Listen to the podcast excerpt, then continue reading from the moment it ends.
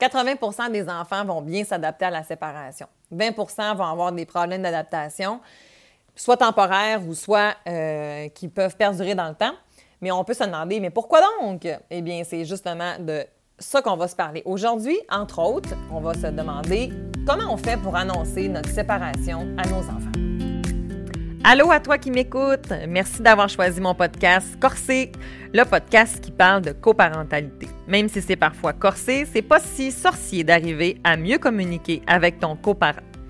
Que tu sois en couple ou séparé ou une autre forme de coparentalité, ou que tu travailles dans l'aide aux familles, Corsé risque de te donner des pistes pour améliorer ton quotidien dans ta famille. Je suis Cynthia Girard, psychoéducatrice, médiatrice familiale et psychothérapeute coparentale et je te souhaite des réponses et du plaisir car Corsé, ça commence maintenant.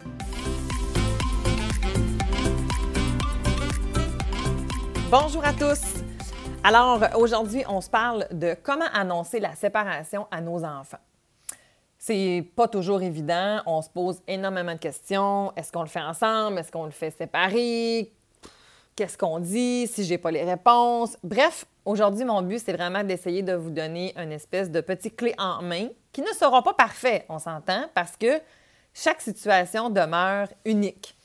Donc, euh, si vous n'avez pas fait ça, ben, c'est pas grave non plus de façon générale. On peut se reprendre ou on peut reparler de notre séparation parce qu'il faut savoir que nos enfants vont la revivre, notre séparation conjugale, dépendamment de l'âge qu'ils ont de leur maturité émotionnelle, de leur maturité cognitive. Alors, il peut être tout à fait acceptable de recommencer et de reparler avec eux de comment ça va pour eux en ce moment. Alors, on va regarder ça ensemble un peu plus concrètement. Dans le meilleur des mondes, si on peut être ensemble, ben, c'est sûr que ce serait le mieux, si possible, hein, parce que ça peut rassurer euh, nos enfants de voir maman et papa qui vont avoir euh, le même discours. Alors, pour avoir le même discours, ben, il serait préférable qu'on se soit fait un plan de match avant, hein, dans le fond, pour que si les enfants nous posent des questions, ben, on soit un peu euh, au courant de qu'est-ce qu'on va dire. Est-ce qu'on peut répondre à nos enfants euh, qu'on ne le sait pas? Ben oui, on peut. Euh, est-ce que, maman, je vais avoir une nouvelle maison? Si vous ne la connaissez pas, la réponse, ben vous pouvez dire que vous ne le savez pas. La chose, en fait, c'est que Dès que vous avez cette réponse-là, allez la donner à vos cocos parce que comme ça, vous allez favoriser la confiance qu'ils vont avoir en vous. Si je leur dis que je vais leur revenir avec ça, puis que finalement, je ne reviens pas, bien, eux, ils vont se construire leur propre réponse ou ils vont aller la chercher par eux-mêmes. Puis parfois, ben c'est pas toujours euh, la meilleure réponse. Alors, on est aussi bien de leur répondre à eux ou de leur faire patienter, mais de revenir avec la, réponse. Donnez-leur des repères concrets. Plus les enfants sont petits, plus euh, l'abstrait, c'est difficile à comprendre. Alors, plus on va leur donner du concret. Hein. Alors, par exemple, ben, euh, tu vas aller encore à la, même école, euh, tu vas avoir ta chambre à toi, tu vas continuer à prendre la même autobus, alors, tu sais, je sais peut-être pas encore où on va vivre, mais je sais ces choses-là par contre, parce que vous vous êtes euh, formellement dit qu'il n'y avait aucune chance que l'enfant allait changer d'école, par exemple. Bien, ça peut très bien se nommer. Je vous invite pas à faire non plus de fausses promesses. Euh, c'est difficile, puis en même temps, ça fait en sorte que euh, ça peut amener à ce que votre enfant doute, qu'il ne soit pas certain que ce que vous allez dire euh, est valable. Alors, on est mieux de mettre des nuances. Hein, par exemple, mais c'est certain que tu vas continuer le hockey. On pourrait plutôt dire, ben maman et papa, on va regarder si c'est possible pour que tu puisses continuer le hockey, mais c'est vraiment notre intention. Euh, donc ça, ça peut être une, formulation. Votre enfant, il a le droit à toutes les gammes d'émotions. Il ne faut pas le prendre personnel. C'est clair que quand on se sépare et qu'on annonce aux enfants, souvent, euh, on peut porter la cape de culpabilité. Hein? Et ça va venir avec un lot de deuil. Et puis parfois, nous-mêmes, on n'est même pas euh, à la même place, hein, un et l'autre, par rapport au deuil de notre séparation. Alors, devant nos enfants, dans une émotion euh, de grande peine, de grande colère, on peut se sentir responsable de ça. Moi, ce que je veux vous dire, c'est soyez bienveillant envers vous-même. Si vous en venez à prendre cette décision-là, probablement qu'elle a été réfléchie, que vous avez tenté de faire au mieux euh, pour faire en sorte que votre famille puisse demeurer, que votre couple puisse demeurer, puis que finalement, on en vienne que la meilleure solution est la séparation et que ça va amener une libération, ça va amener une amélioration au niveau de maman, au niveau de papa et donc au niveau de toi. Votre enfant, il a le droit d'être content, il a le droit d'être fâché, il a le droit d'avoir de la peine, il a le droit d'avoir aucune émotion. Hein, des fois, j'ai des parents qui vont me dire ça, ils n'ont même pas réagi. Vos enfants, ça se peut qu'ils réagissent aussi à retardement. Alors, quand on fait l'annonce, moi, ce que je propose parfois, c'est donnez-vous du temps. On n'annoncera pas ça un mardi soir, euh, à moins qu'on n'ait pas le choix, mais dans la mesure du possible, si vous êtes capable d'attendre au samedi matin, puis qu'on n'a rien de prévu le reste de la journée, mais ça laisse possible aux enfants de pouvoir comme nous répondre ou venir nous, nous, poser des questions plus tard. Puis ça ne veut pas dire qu'on est obligé d'attendre là. Ils peuvent aller vaquer à leur occupation. Hein. Mon grand ado, ça se peut que tout ce qu'ils veulent, c'est aller retrouver ses chums puis de dire à quel point sa vie c'est de la merde parce que ses parents se sont séparés. Je m'excuse, je suis un peu cru. Mais c'est correct qu'ils vont aller aussi ventiler puis aller vivre ce qu'ils ont à vivre avec leurs amis.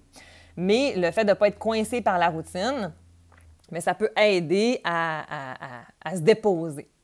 C'est aussi important que vous puissiez mettre l'entourage dans le coup après. OK? Souvent, les enfants peuvent des fois le vivre comme une trahison ou ça peut être plate pour les enfants d'apprendre par la bande que mes parents vont se séparer alors que je suis le principal intéressé. Hein? Donc, euh, avant de le dire à votre statut Facebook ou de le dire euh, à tous votre amis, vos amis, euh, ben, c'est correct, je ne vous dis pas de ne pas le faire, mais soyez vigilants pour faire en sorte que vos enfants, c'est à vous qu'ils ont, c'est de vous qui ont envie que ça vienne, cette, cette information-là.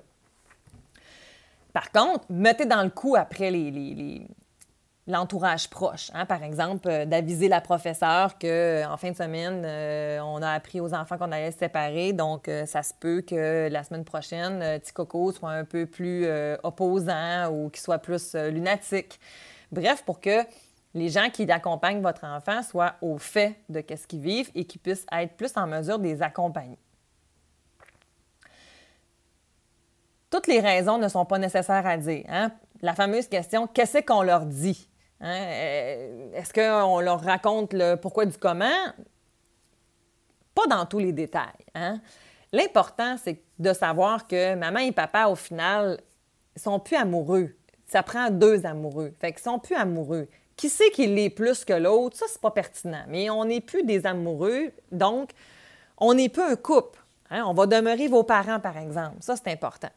Et les enfants, des fois, peuvent avoir l'impression que euh, l'amour de maman et papa, c'était quelque chose qui était comme inconditionnel et que là, soudainement, arrive une idée que si maman et papa se sont séparés, ça veut dire qu'ils peuvent se séparer de moi? Alors, on va les rassurer sur le fait que l'amour d'un parent, ça, c'est inconditionnel. Mais que l'amour d'un amoureux, ça, c'est pas pareil. Puis moi, ça, des fois, je fais comme un exercice avec eux autres que je dessine un cœur. Puis tu sais, je fais comme une place pour comme la section amour, amoureux, conjoint, puis la place pour les enfants. Puis euh, on dessine ensemble qui a sa place, hein, dans le fond, dans notre cœur. Puis que là, la place de papa, maman, bien, elle va avoir la place du parent, hein, de mon coparent. Fait que maman et papa, ils vont encore avoir à discuter ensemble, ils vont encore être tes parents. Mais la place de l'amoureux, lui, il va avoir éventuellement quelqu'un d'autre qui va être là. Je ne vous dis pas de rentrer dans les grands détails par rapport à ça. L'essentiel du message est que votre enfant comprenne que maman et papa ne sont plus des amoureux, mais qu'eux, ils vont continuer à les aimer. Ça, ça ne va pas changer.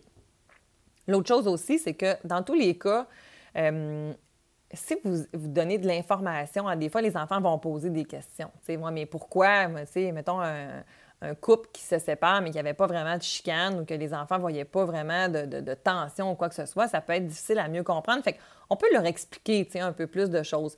L'important, euh, c'est que les enfants n'aient pas l'impression qu'il y en a un des deux qui est responsable, OK? Pour pas qu'on ait euh, un bourreau, tu sais, puis une victime. Hein? C'est papa qui a, qui a, brisé la famille, tu sais. Ben, maman est partie avec ton frère, avec ton cousin, tu sais, avec le cousin de, de, papa, tu sais. On n'a pas besoin... Ça, ça c'est pas pertinent. Les enfants n'ont pas besoin de savoir ça. Pourquoi? Ben, parce qu'ils vous aiment. Vos enfants, ils vous aiment tous les deux. Ils aiment maman puis ils aiment papa. Ils sont constitués à 50-50 de l'un et de l'autre.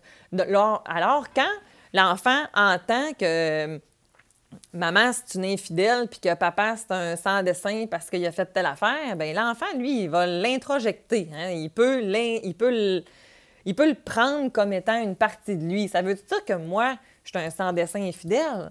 C'est comme ça que ça fonctionne dans la tête immature d'un enfant. Alors, c'est important de faire attention à ce qu'on va dire de l'autre parent et de garder une image saine, même si toi, tu es vraiment en colère. Votre enfant, n'a pas besoin de savoir ça. Vous avez le droit d'avoir des émotions, par exemple, OK?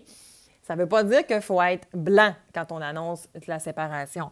On a le droit d'avoir de la peine, on a le droit de comme mentionner que là, on est bousculé, puis que, tu sais, en ce moment, ça se peut que maman, papa soient plus irritables, ça se peut parce que ça, ça a amené des chicanes entre nous, tu sais. On va juste leur expliquer qu'ils ne sont pas responsables de notre séparation. Ça arrive souvent, ça, des petits cocos qui vont me dire dans, mon bureau, quand je leur demande pour quelle raison maman et papa sont plus ensemble, bien, c'est à cause de moi. Ah oui, comment ça que c'est à cause de toi? Bien, parce que ce matin, j'ai pas fait mon lit, puis papa, il était fâché. OK. Puis quand je suis arrivée de l'école, maman, papa, ils m'ont annoncé qu'ils allaient se séparer de maison. Ah, d'accord. Alors, voyez-vous, parfois, là, les enfants, là, ils font un plus un, se fait deux. Et ils sont très égocentriques. Pas parce qu'ils sont égoïstes, mais parce que c'est leur fonctionnement au niveau de leur cerveau qui n'est pas encore assez mature pour être capable de départager ce qui leur appartient de ce qui appartient à l'autre. Hein. Donc, c'est important qu'on les dégage de cette responsabilité-là, puis qu'on leur explique que notre potentiel l'habilité émotionnelle, hein, nos changements d'humeur, ne seront pas dus à eux, mais plus à la situation qu'on est en train de vivre.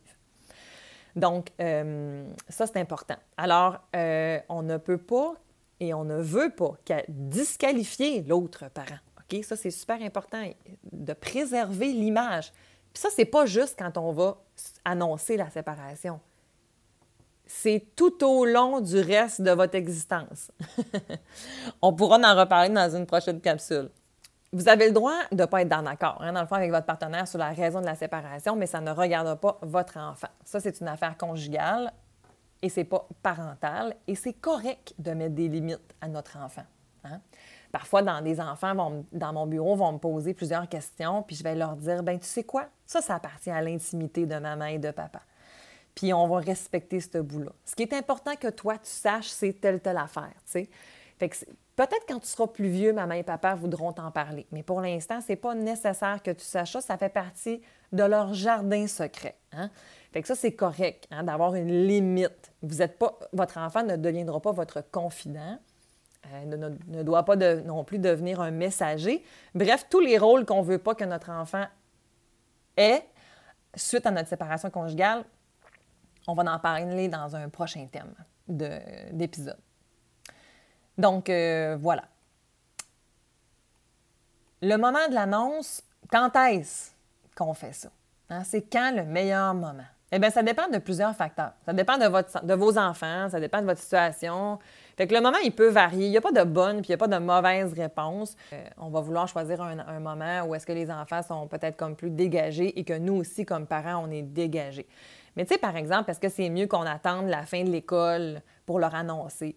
Bien, ça dépend, tu sais, parce que si on est en mars, puis que l'école finit en juin, puis que c'est la guerre entre vous deux, on est peut-être mieux d'accompagner nos enfants dans cette transition-là que d'attendre. En même temps, il faut aussi être réaliste, parce que vos enfants, à quel point vous allez être capable de cacher ça? Hein? Probablement que votre entourage va commencer à le savoir et tout ça. Fait on, se met à risque aussi que nos enfants l'apprennent par la bande puis qu'il y ait un sentiment de trahison à quelque part. Puis nos enfants, c'est des éponges. Ils nous connaissent bien. Hein? Ils n'ont rien que ça à faire, à nous regarder. Surtout avec euh, la belle période de confinement. Hein? Au moment où on enregistre, on est en pandémie mondiale en 2022.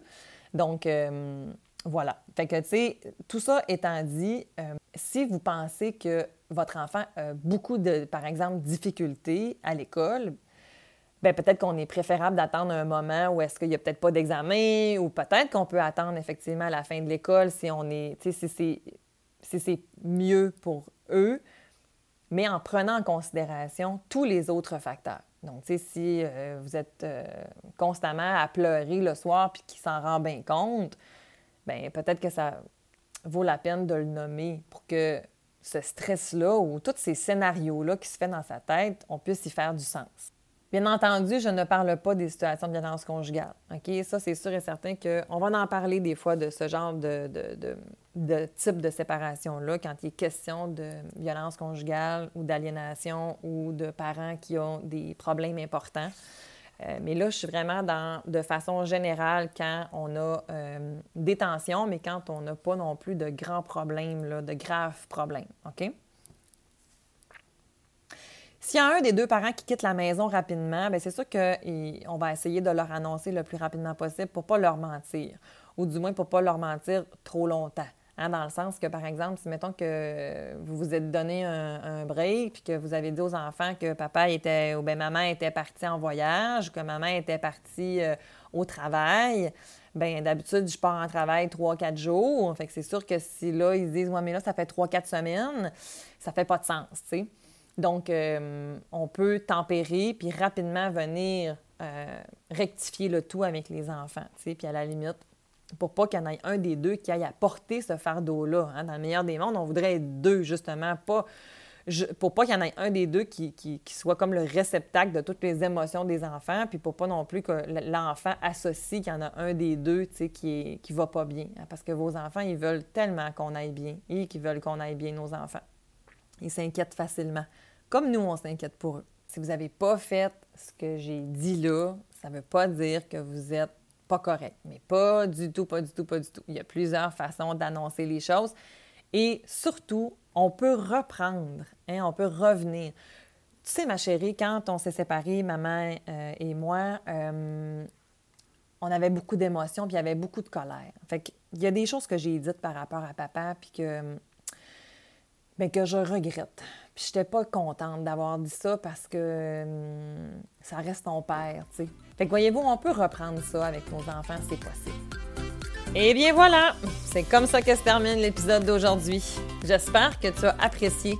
D'ailleurs, tu peux euh, laisser un avis pour mieux faire connaître le podcast.